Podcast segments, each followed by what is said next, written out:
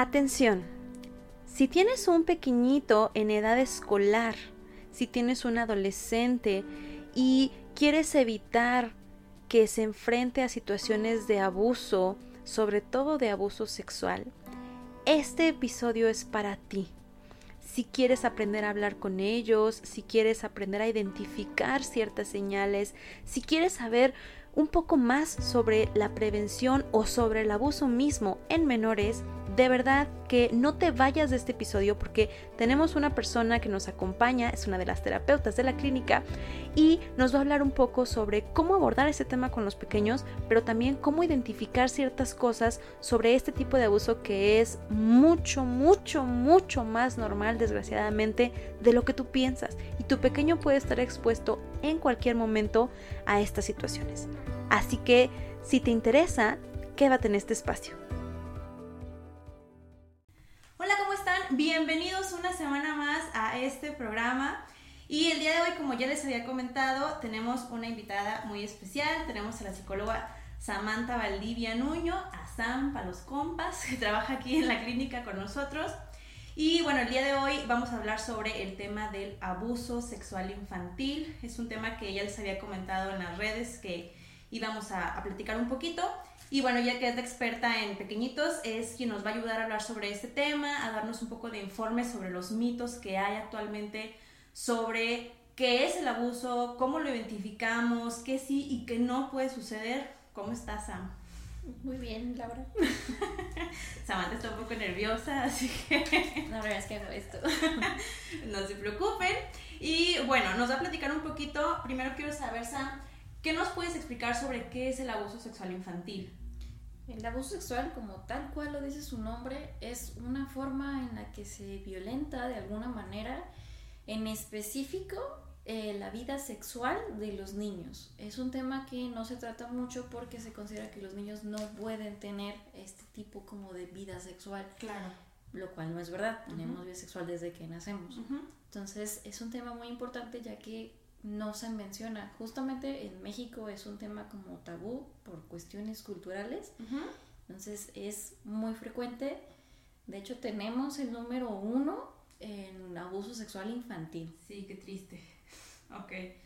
¿Cómo podemos identificar esta parte del abuso sexual, Sam? Porque entiendo esta parte de que se vulnera la sexualidad de los niños y que es un tema que ya no se habla, que ya hemos tenido en algunos otros episodios esta parte que pues, somos seres sexuados desde que estamos en el vientre, bla, bla, bla.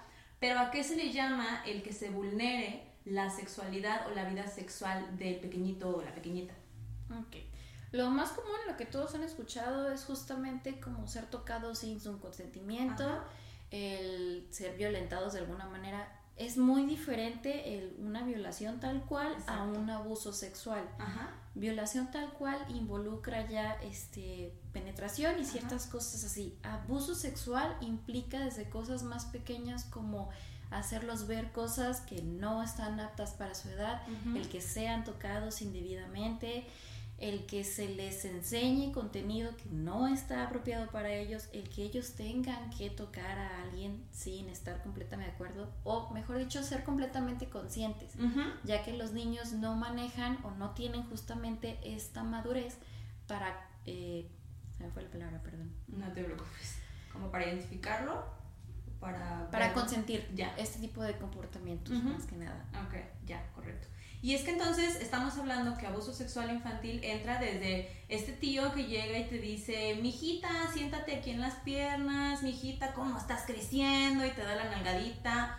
O esta otra de saluda a tu tío y dale un beso, o a tu tía, o este tipo de actitudes o de acciones que tenemos muchísimos, al menos yo no sé en tu caso, Sam, pero yo me acuerdo cuando yo era niña, sí me tocó muchas veces este tipo de situaciones, verlas o, o en mí misma, pues, que las normalizamos, ¿no? Y que entonces, según todos estos conceptos, ya entraría en abuso sexual. Sí, no, es la parte complicada justamente del abuso sexual porque no es como tan rígido de, ay, es que si pasa esto, pero sí es educar al niño a qué cosas se siente cómodo, más que nada va en ese aspecto. Si el niño no se siente cómodo teniendo ese tipo de cosas o el adulto lo hace con una intención sacada de contexto también, eso es más que nada lo que afecta. Por eso es un tema tan delicado y tan complicado de entender. Claro. El cómo lo vive el niño es la parte más importante de todo esto y cómo lo aborda el adulto. Entonces se pueden sacar cosas de contexto y se pueden dar malentendidos. Entonces es importante, si se tiene como alguna sospecha o algo así, verlo justamente con un profesional claro. para saber si sí es algo que se necesita abordar o es una cuestión como más normal. Ya. ¿Y qué tanto lo ves tú en consulta, Sam? Ya sea con los chaparritos, no con los niños, las niñas, las niñas, o con los adultos, ¿no? Porque en, en mi consulta yo sí veo eh, muchos adultos que han vivido en algún momento abuso sexual o lo vivieron y no saben que eso era abuso sexual. Sí, es bastante común, de hecho puede ser hasta bastante fuerte cuando en el transcurso de las sesiones estás trabajando justamente con un adulto viendo ciertas cuestiones y caen en cuenta de que vivieron alguna especie de eh, o algún tipo de abuso cuando eran pequeños que no lo comprendieron en su momento y ahorita al momento de tratarlo las reacciones son muy diferentes. Uno sí es como más tranquilo y otros sí pueden llegar a tener como hasta una especie de crisis de, ah, no puedo creer que me ha pasado esto y no lo haya visto o que mis papás lo hayan permitido. Claro. Con niños también lo he visto, lamentablemente, pero no tanto. Y cuando se trata desde que están más pequeños es más fácil cuando van creciendo el ya no llega justamente esta crisis de, ah, no puedo creer que lo he vivido y que apenas me voy dando cuenta. ¡Qué fuerte! ¿no? Sí. Digo, eso que estás diciendo creo que es súper importante, perdóname que se interrumpa, porque qué fuerte es que la cifra que, bueno, ahorita nos, nos hablarás un poquito más sobre estas cifras que hay en México, pero qué fuerte que la cifra a lo mejor ni siquiera está clara porque estamos hablando que la mayoría de los niños se dan cuenta de que vivieron abuso sexual hasta que son adultos. Y eso si alguien, un profesional, un terapeuta, un, alguien que sepa, les dice que fue abuso, ¿no? Entonces, si somos el, número uno, ¿quién sabe de qué cifra estamos hablando en realidad? Eh, unos estudios comentan que es aproximadamente 5.4 millones aproximadamente al año. De, abusos. de abuso sexual infantil. De los cuales aproximadamente el 20% son niñas y el 7.6 son niños.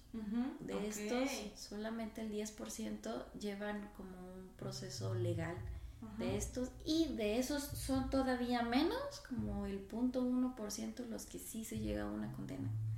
Claro, porque además el proceso para pasar todo esto, digo, no, no vamos a entrar mucho más en el tema, pero sí es complicado el desde que llegas y hacer la denuncia, el proceso del perito, el proceso de la, de la denuncia, cómo la familia puede llegar a resentir y todo esto es, es muy complicado pues también, ¿no? Sí, de hecho es importante que si se va a llevar justamente un proceso de este tipo con un niño, es necesario llevar eh, atención psicológica para abordarlo de una manera adecuada, porque un proceso de este tipo con un niño le puede generar muchos más traumas si no se aborda de manera como más delicada. Claro. De hecho, bueno, uno de los mitos, ahorita vamos a ir para allá, pero tiene, tiene que ver con esto. Antes de pasarnos directamente a los mitos, Sam, eh, me gustaría platicar un poquito sobre este tema de que México está en estos lugares de abuso, de, de las cifras que nos diste, tanto de lo que se habla y de lo que no se habla, de lo que se acusa, no se acusa, o se denuncia o no pero también de todo el auge que ha habido ahora en el tema de las redes sociales, ¿no? Que es un tema muy, muy, muy complicado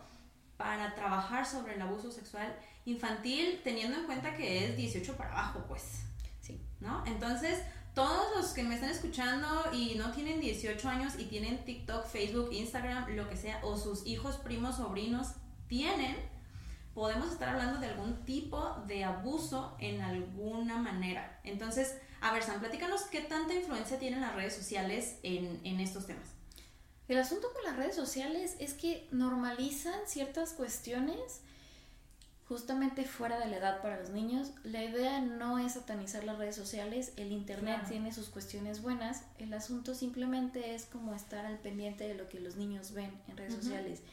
Y no vamos a evitar que vean ciertas cosas, pero se puede justamente explicarles eh, lo que vienen siendo TikTok, por ejemplo, de los bailes, de cómo bailan, de niños realmente muy pequeños haciendo este tipo de bailes y los papás fomentando eso, de las canciones, por ejemplo, eh, no soy fan de ese tipo de música, pero sí me he puesto como a escuchar algunas letras y veo niños de 5 años cantando eso, y es como lo sacan mucho de contexto. Claro. Entonces, esa es la parte como delicada. Es parte es todo un proceso de explicar las cosas, porque los niños luego escuchan cosas y las repiten sin realmente entender de qué están hablando. Y no sé si sea como prudente mencionarlo, pero justamente el día de ayer se estaba viendo en Facebook una historia de un papá que dice, aquí ser padre es bien divertido porque me encuentro explicándole a mi hijo que vagina no es una mala palabra, pero no es el nombre para un hámster. Entonces, me dio mucha risa que los niños sacan las cosas de contexto. Si no se les explica esto, puede pues escalar un nivel pues inadecuado. Claro. Lo que hacen las redes sociales más que nada es como hipersexualizar a los niños. ¿Qué es esto? En darles una sexualidad más adelantada al nivel en el que están actualmente. Básicamente lo puedo como resumir en eso. Que esto es bien importante porque, a ver, si bien es cierto, eh, con el paso de los años, la juventud o la vejez o todos estos procesos biológicos, claro que van cambiando y entonces hay gente más desarrollada. Yo, yo puedo ver chavitas de 16 años sumamente desarrolladas y súper, hiper, mega sexys y sensuales, incluso con el dichoso OnlyFans y todas estas cosas, ¿no? Y yo luego veo yo a mis 16 años y era un moco ahí, este, todo sin peinarme, ¿no? que, que nada que ver. Pero esta parte que dices es súper importante, creo yo, porque no sé si tú estarás de acuerdo conmigo, Sam. Yo que trabajo de repente pues con toda la parte sexual y que trabajo con las filias y las parafilias, yo sí he tenido pacientes que tienen de repente ciertos rasgos pedofílicos, pedófilos.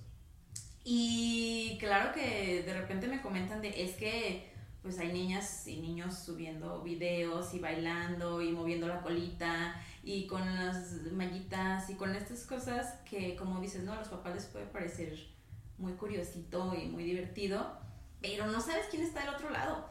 Sí, de hecho, en algunos casos hasta son los mismos papás los que fomentan esto porque qué divertido se ve mi hijo bailando así.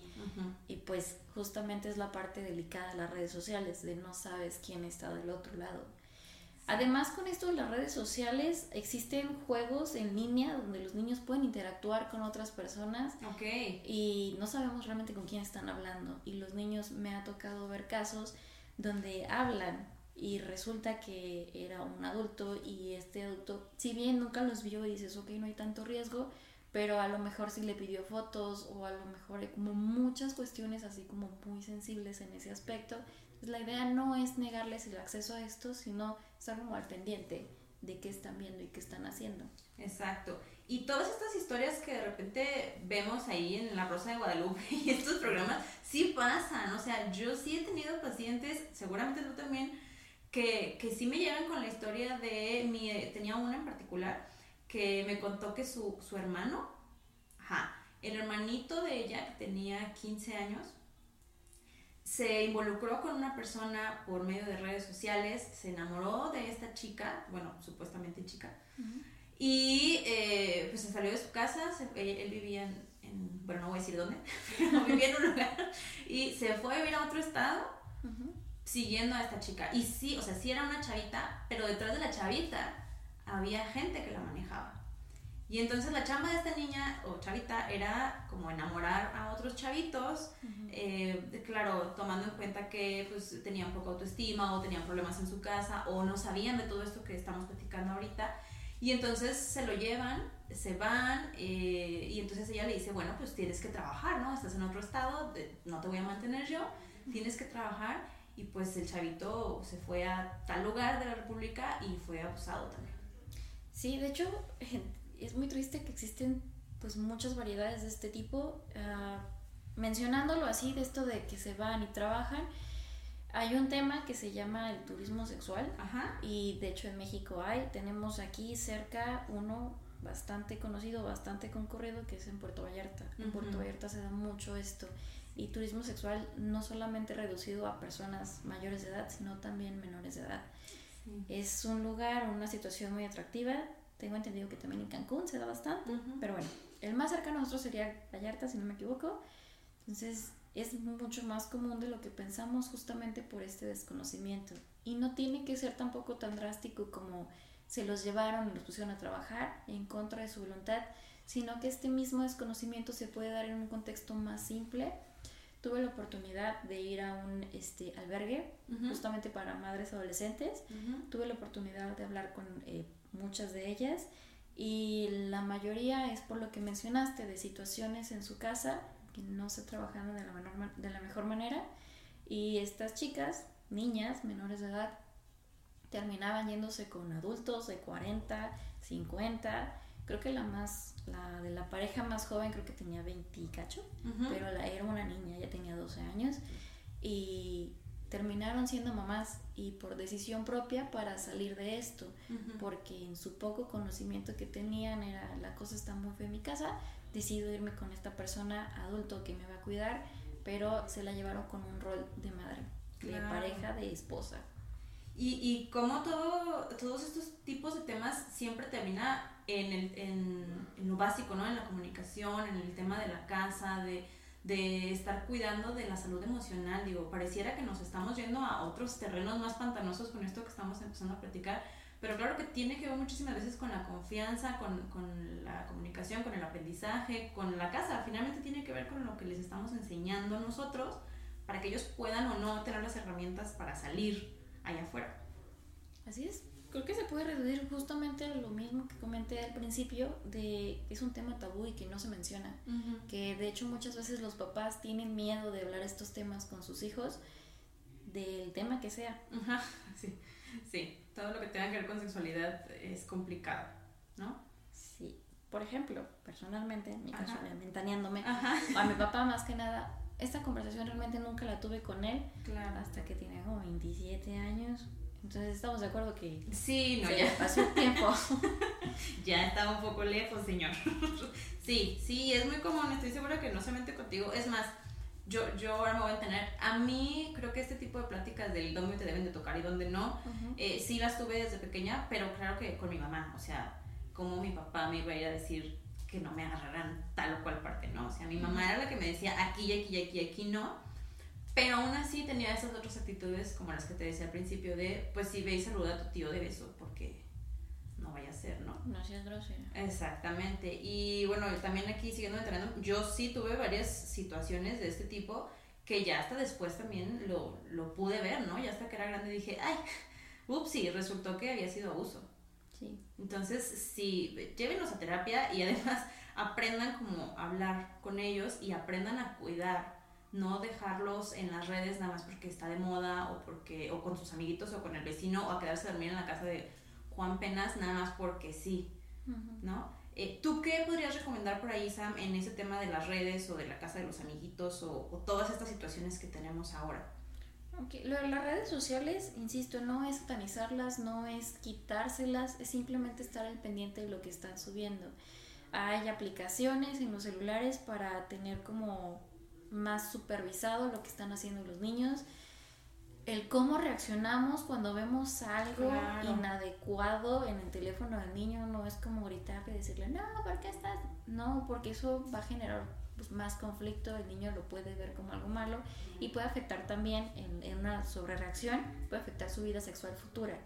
Entonces, es estar al pendiente, estar revisando y más que nada, lo más importante sería explicarle estas cuestiones adaptadas a la edad que él está. Ok. Que también es importante, creo yo, que no se dejen llevar por lo que ven los amiguitos. Por ejemplo, hay varias series de televisión, bueno, de, las plataformas estas de, streaming, que ven la mayoría de los chavitos, adolescentes, lo que sea, como Stranger Things y todas estas cosas, que tienen escenas que no son precisamente para niños, que tienen, por ejemplo, Malcolm, que es una serie ya de bastantes ayeres, pero la ven mucho los chavitos y no tiene contenido precisamente para menores y mucho menos si no les has explicado qué es eso, ¿no? Entonces, también el cuidar lo que ven y lo que nosotros vemos enfrente de ellos, pues para eso hay clasificaciones del contenido. Sí, de hecho me parece como muy curioso que menciones esto porque se normaliza tanto, regresamos culturalmente en México, que es lo que más ven las mamás, son novelas. Ajá. Que hay en las novelas un montón de escenas sexuales sacadas completamente como de la realidad. Y las mamás bien a gusto viéndolas ahí, el niño ahí viendo también, y el niño así como, ¿qué es eso? claro, claro. Y que no te preguntan, a ver, si no te preguntan es porque ya lo saben, Y si ya lo saben es que de algún lugar lo sacaron. Sí, claro. Esas conversaciones no te llegó a pasar cuando eras más pequeña, pero a mí me llegó a pasar que en la primaria, secundaria, cuando empezaban como los videos, compañeros en medio del receso viendo videos y todos en bolita ahí como viendo eso. Claro. Y era como la novedad y era algo como muy común. Sí. Sí, entonces si tú, papá, mamá, tío, lo que sea, adulto que me estás escuchando y tienes menores, si, si tú sueles ver este contenido y tu pequeñito no te ha preguntado, es porque alguien ya le dijo, o sea, alguien ya le explicó y quién sabe qué le explicó sobre eso, ¿no? Y luego el otro también es, que según yo ya está estipulado también como, como abuso, es el tener encuentros eróticos de cualquier tipo, tú y tu pareja, y el niño esté cerca. Sí, claro, ¿no? Eso es, para mí es una cosa muy delicada ver esas cuestiones. Eh, es muy común también esta cuestión de los niños pequeños que todavía duermen en el cuarto de los papás, y los papás mantienen relaciones ahí al lado del niño, no importa, está dormido y no importa, no se da cuenta. Sí, se dan cuenta, oigan. Sí, no, no, no entiendes, no sabe de qué estamos hablando, no sabe qué está pasando. Y sí entiende, los niños son muy listos, son, son a veces más listos que uno. y peor, es que si no entiende y no te pregunta, otra vez, ¿a quién le va a ir a preguntar o qué se va a imaginar? Todas estas historias chistosas de que cachan a los papás y, ay, es que le estoy este, tosiendo a tu mamá o le estoy ayudando a no sé qué a matar el gusano, ¿sabes? Todas esas cosas que, que, ok, dentro de lo chistoso y lo que tú quieras, ¿no? Y entiendo también que hay eh, situaciones económicas y, de, casa que a lo mejor es complicado eh, salir. Yo cuando atiendo a las parejas me dicen, pues, ¿cómo? O sea ¿Cómo quieres que le haga para tener viva esa llama si tengo a los niños durmiendo aquí al lado o, estamos en una casita chiquita todos, pues? Sí, entiendo que es delicado, pero entonces en ese caso es importante darle como el, concepto, el concepto al niño para que entienda. Pero insisto, no es lo más ideal que el niño los vea ahí, hay que buscar. Ni que los escuche. Sí, no, hay que buscar alternativas. sí, hay muchas. Y si no, ya les he dicho, como siempre, vayan a terapia. Y aunque sea, aunque sea no sea terapia psicológica como tal, pero pues psicoeducación, ¿no? Y buscar estrategias y cómo le hacemos, porque no está padre que el chiquillo se esté aventando todos sus rounds eh, y pues nomás esté como, ah, jaja, qué padre, qué divertido que ya nos escuchó. No. Bueno, vámonos directamente entonces, si te parece Sam, con la parte de los mitos, algunos de los que, o muchos de los que ustedes nos eh, me mandaron ahí en, en las redes de la clínica. A ver, Sam, la primera pregunta o una de las más recurrentes es, ¿es cierto o no que siempre hay que creer cuando los niños mencionan que hubo algo parecido a un abuso? Sí y no.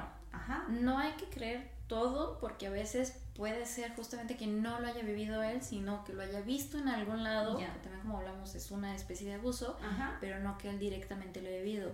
O más delicado aún sería que algún compañerito, algún amiguito le haya contado justamente una experiencia de esta. Los niños no van a inventar cosas. Los niños, después de los tres años, ya tienen la capacidad de diferenciar de qué es real y qué no, pero sí se puede sacar de contexto, como mezclar. Si nosotros a veces nos confundimos, los niños también, es muy común que pase eso y que se apropien o se adueñen de cosas que no son de ellos. Insisto, algo que vieron en la tele, algo que a lo mejor sí vivieron, pero no un abuso tal cual, o algo que sus amigos le contaron. Entonces, para esto es importante, si tienes alguna sospecha, verlo con un profesional que ayude justamente a, aclarar estas situaciones que tiene el niño, que es real, que no es real y que está sacado de contexto. Exacto, sí, si tienes duda por ahí de alguna situación de estas, de verdad no duden en ir con un especialista porque pues para eso estudian, para eso se dedican a hacer estas cosas, para que tú como papá, mamá, lo que seas, adulto responsable, no tengas que lidiártela tú solo sin las herramientas necesarias, ¿no? Porque, pues como dices, puede ser que el niño de repente lo escuchó y en este afán de, híjole, es que a veces sí es eh, apropiarse de ciertas historias que no son precisamente de ellos, pero a veces no, y como que jugarle y atinarle es delicado, ¿no? Pones en riesgo la salud mental de tu hijo nomás por ver, por ahorrarte la ida al terapeuta, pues. Sí, el, no pasa nada o él está mintiendo o está chiquito, no sabe de qué habla, puede ser como más delicado. Sí, mucho más de lo que creen. Y luego entonces entramos también en la parte de los niños con necesidades especiales o alguna disfunción cognitiva, que todavía es más difícil saber si sí o si no es. No me acuerdo en dónde, no me acuerdo la verdad si fue uno de mis pacientes o no, ya tengo tres años y no sé diferenciar la realidad. Eh, me estaban platicando de eh, una, una menor, ya me acuerdo dónde fue, fue en, la escuela, de una menor que tiene eh, síndrome de Down. Y entonces las hermanas de la menor, que ya tiene, la menor está, no es tan menor, ya tiene 18, pero su capacidad cognitiva es pues de una niña chiquita, ¿no? Y entonces, bueno, el asunto es que las hermanas la llevan a terapia con, con una sexóloga porque pues la niña dice que el cuñado la tocó. Y entonces ellas no saben si es por el síndrome de Down o estas situaciones o no. Entonces creo que también eso se vuelve bien complicado cuando hay alguna necesidad especial, ¿no? Son mucho más vulnerables justamente porque no tienen el cuerpo de un niño, pero sí la como capacidad mental en algunos casos de un niño. Luego también está justamente esta parte de que se los ve eternamente como niños. Entonces eso dificulta más las cuestiones porque sí son adultos, sí son situaciones diferentes, pero al mismo tiempo sí están más vulnerables por esta idea que se tiene de que son menos capaces de hacer ciertas cosas. Y no es así, también es cuestión de educarlos y hablarles honestamente de las cosas para que también puedan diferenciarlos. Es igual que como con los niños más pequeños, es explicar todo adaptándolo a las necesidades. Este, este tema me parece, bueno, creo que está un poquito fuera de lo del abuso, pero es importante también que con estas personas, no solo con los que tienen síndrome de Down, sino cualquier otra situación, se cree que no tienen vida sexual y esto no es verdad. Entonces también es necesario explicárselos para cuando empiece su vida sexual o para evitar que se dé un abuso sexual. Claro, sí, de nuevo, todos tenemos vida sexual y, y por vida sexual no es solamente coito, pues, o sea, todos tenemos vida sexual, hasta los asexuales, todos tenemos vida sexual. Entonces, el dejar ese tema como un, ay, no hay que hablarle, es como no hay que hablarle de que tiene ojos, pues, o sea, es una tontería.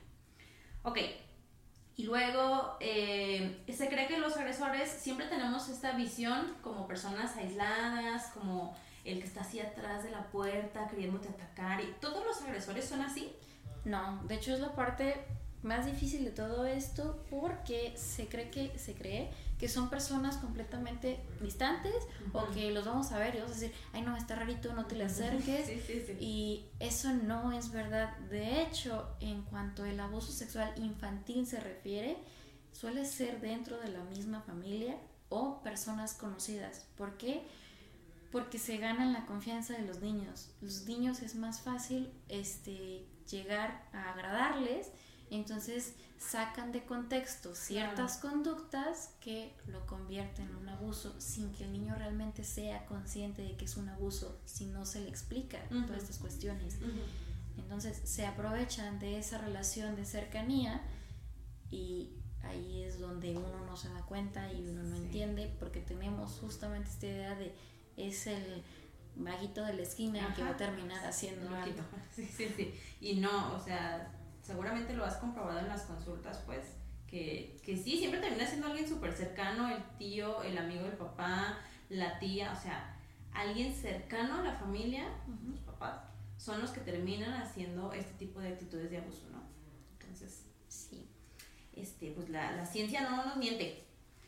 Ok, em, a ver, esto, esta pregunta, mito, no sé cómo llamarla, creo que es súper importante también hay que hablar del abuso en cuanto sucede, hay que denunciar todos los abusos. ¿Qué se hace en estos casos, Sam? Denunciar todos los abusos, no.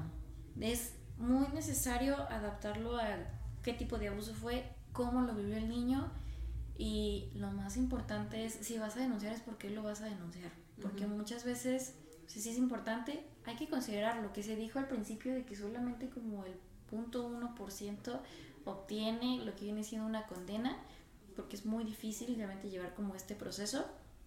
Entonces, es importante ver esto porque puede ser a veces hasta más traumático para el niño llevar este proceso, como te mencionaba, es importante que si se va a llevar a proceso, se lleve un proceso terapéutico a la par para ayudar al niño a tratar justamente esos temas sin que sea traumático para él, sin vivir algo que se llama la revictimización, que es estar constantemente viviendo y reviviendo y reviviendo y repasando y repasando todo lo que él vivió y a veces sacarlo de contexto.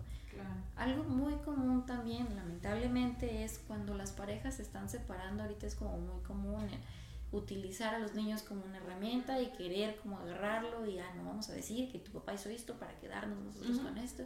Eso es malo para el niño, sea o no sea verdad que pasara esto, dependiendo del caso, porque no digo que no pase, no digo que siempre sea este inventado, pero no como utilizarlo y es muy importante tomar en estos casos que realmente el que va a levantar o hacer la denuncia es el papá.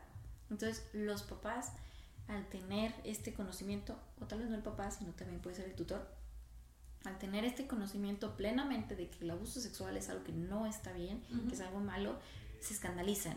Entonces lo hacen como todavía más difícil para el niño. Como mencionamos en un momento, fue los abusadores lo manejan de una manera como, ay, eres mi niño especial, eres como un niño bonito. El niño no lo ve tal cual como un trauma hasta más adelante, como mencionaste, de que se da cuenta después. Entonces, si tú en ese momento lo abordas de una manera súper directa con el niño, el niño se va a sacar como de dónde va a decir, ¿cómo? ¿Es algo malo? ¿Qué está pasando? Y va a ser hasta contraproducente verlo así o manejarlo así. Sí, fíjate que creo que es una pregunta bien delicada, eso que todo lo que estás comentando, porque a ver, los procesos de denuncia o más bien ya de acción legal pues claro que cuando hay una penetración, cuando hay una violación como tal, que incluye un pene, va, digo que puede ser violación de otras maneras, pero estoy hablando de esta. Claro que sí es importante la denuncia inmediata porque pues los fluidos y las muestras físicas, ¿no? Son las que nos van a dar la, prueba. Pero sí tener en cuenta cómo es todo el proceso. No con esto quiero decir que se recomienda sí o no, sino que se recomienda, como tú dices, siempre primero valorarlo eh, yo creo que, digo, todas las personas que me están escuchando y que se trabajen en temas legales me van a casi mentar todo, pero a nivel psicológico es cierto, ¿no? O sea, si tú vas a enfrentarte ante esta situación y no estás preparada o preparado, mucho menos un chaparrito, es complicado. Entonces, yo creo que aquí habría, como dices, primero que valorar a lo que se va a enfrentar el niño y pues o sea, cuál va a ser el proceso que va a llevar, qué tan, qué tan consciente lo tiene, qué tan no consciente, qué nos dice un terapeuta. Incluso yo tenía una paciente que lo que hizo fue, momento uno, ella sí, sí sufrió eh, violación. Momento uno fue a realizar las pruebas y trará, y después fue con la terapeuta para ver qué hacía, ¿no? Pero ella había ido a que le sacaran todas las pruebas físicas y después decidió ya no quería continuar con el proceso. No estoy diciendo que todos sean así, pero como dices, es importante valorar cómo está el estado mental de ese menor. Hay que tomar en cuenta, este, ya hablando tal cual de una violación, que también el momento de que se toman las evidencias puede ser traumático y puede modificar también esta cuestión. Sí es muy importante, obviamente ayuda bastante, pero no podemos dejar de lado la cuestión emocional. En muchos casos las víctimas prefieren justamente decir no, prefiero no continuar con este proceso, porque como mencionamos es un proceso muy delicado. El que tú mencionas ya es una violación tal cual. En una cuestión de abuso es sin quitarle como el peso es más simple, no es tan violento como una violación tal cual. Entonces, por eso en cuestión de abuso sí es como más tranquilo, por así decirlo, el sí tomarte más tu tiempo de cómo lo vas a abordar. Una violación, sí. es importante tomar esto de las muestras por si decides llevar a cabo el proceso. Claro. Lo que sí creo que pueden iniciar, digo, si alguno está en alguna situación de ese estilo, eh, pues entrar en lo que vemos, si sí o si no, si lo que sea, sí tratar de proteger o de darle esa sensación de protección al menor, ¿no? No de que, pues en lo que vemos, si sí o si no, aquí te vas a quedar con tu papá, o sea... Ah, no, no, la idea es, si se tiene una sospecha, justamente es acudir con un profesional para discernir si es verdad o no y empezar desde el primer momento, si sospecho que mi pareja es la que está usando a mi hijo, marcar esa distancia. Si sospecho que es mi vecino, el abuelo, el vecino, si quieres, si se dio el caso, porque no es que no pasa, que fuera el, el ojito de la esquina, como mencionamos, es tomar esas protecciones. Exacto, entonces, como decimos, no, no es que todos sean ciertos, no es que todos sean falsos, pero en lo que sí y en lo que no, pues hay que tratar de proteger al menor. Eh, no sean esas personas, por favor, de no, no es cierto, tú, tú vas y tú le agarras y tú lo cucas y tú le haces porque en ese momento le destruyes la autoestima y la sensación de, de confianza y de protección a esa persona. Sí, el culpabilizarlos, decirles que ellos de alguna manera lo provocaron. Realmente un niño, ¿cómo va a provocar a un adulto? Sí. La verdad es como... Sí, no, es una terrible distorsión cognitiva, le decimos nosotros. Eh, estoy siendo amable para no decir una grosería, ¿no? O sea, no, no hay manera. Profesional, profesional. profesional ante todo. Ok, y bueno, por último, eh, sobre esta parte, si se les da información o no sobre el tema delicado, porque que si las edades, que si no hay que... ¿Sabes a qué me sonaba esto? Como cuando lo de la vacuna del papiloma, ¿no? No hay que darle de poner la vacuna porque entonces ya le estamos dando permiso de que tengan relaciones y esas cosas. Señores, sus hijos tienen relaciones de todas maneras, pero bueno. ¿Qué, ¿Qué tanta información se da sobre el tema? ¿Es delicado o no? ¿Qué hacemos con esto? Es importante darles información, claro que sí, porque justamente es una de las principales maneras de prevención. El que ellos tengan el conocimiento los va a ayudar a discernir y reconocer actitudes que no son apropiadas.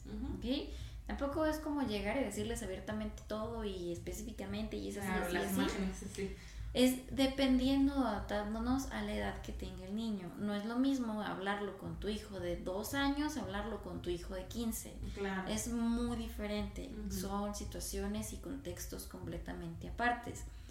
Eh, me gusta como hacer una pregunta de ¿qué prefieres? Saber que tu hijo está teniendo actitudes referente a iniciar la vida sexual, por ejemplo, ¿prefieres que lo haga con conocimiento o sin conocimiento? Claro pues esa es como la diferencia, es adaptarte a lo que ellos están viviendo.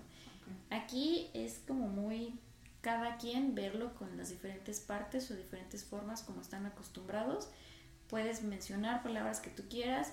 Es, hay diferentes técnicas para poder hablarlo o diferentes formas de manejarlo, pero sí es importante que se hable. Realmente como quieras hablarlo tú con tu hijo, con tu tío, con tu sobrino, con quien tú quieras pero que se sientan cómodos los dos. Ok, perfecto. Y bueno, pues comercial, ¿no? Justo sobre esta parte, Sam, vas a estar dando un curso, ¿verdad? Sobre abuso sexual. Así es, en este curso se va a mencionar, se va a abordar ciertas cosas de las que ya mencionamos, se va a dar una definición más específica de qué es el abuso sexual, se van a eh, abordar, principalmente quiero enfocarme en técnicas justamente para prevenirlo. No hay como una forma de, si haces esto, no te va a pasar, pero sí es tener las herramientas para evitar lo más posible. Tampoco hay tal cual una herramienta o una cosa para decir, si mi hijo hace esto es que fue abusado, pero sí nos ayuda a estar como más activos. La idea principal justamente de ese taller es darle las herramientas a los papás para que estén como más al pendiente, para que estén como más al tanto de ciertas situaciones, prevenirlo, cómo hablarlo con sus hijos en las diferentes etapas, que es lo que estábamos mencionando aquí al final, y resolver dudas que tengan acerca de esta cuestión. Correcto.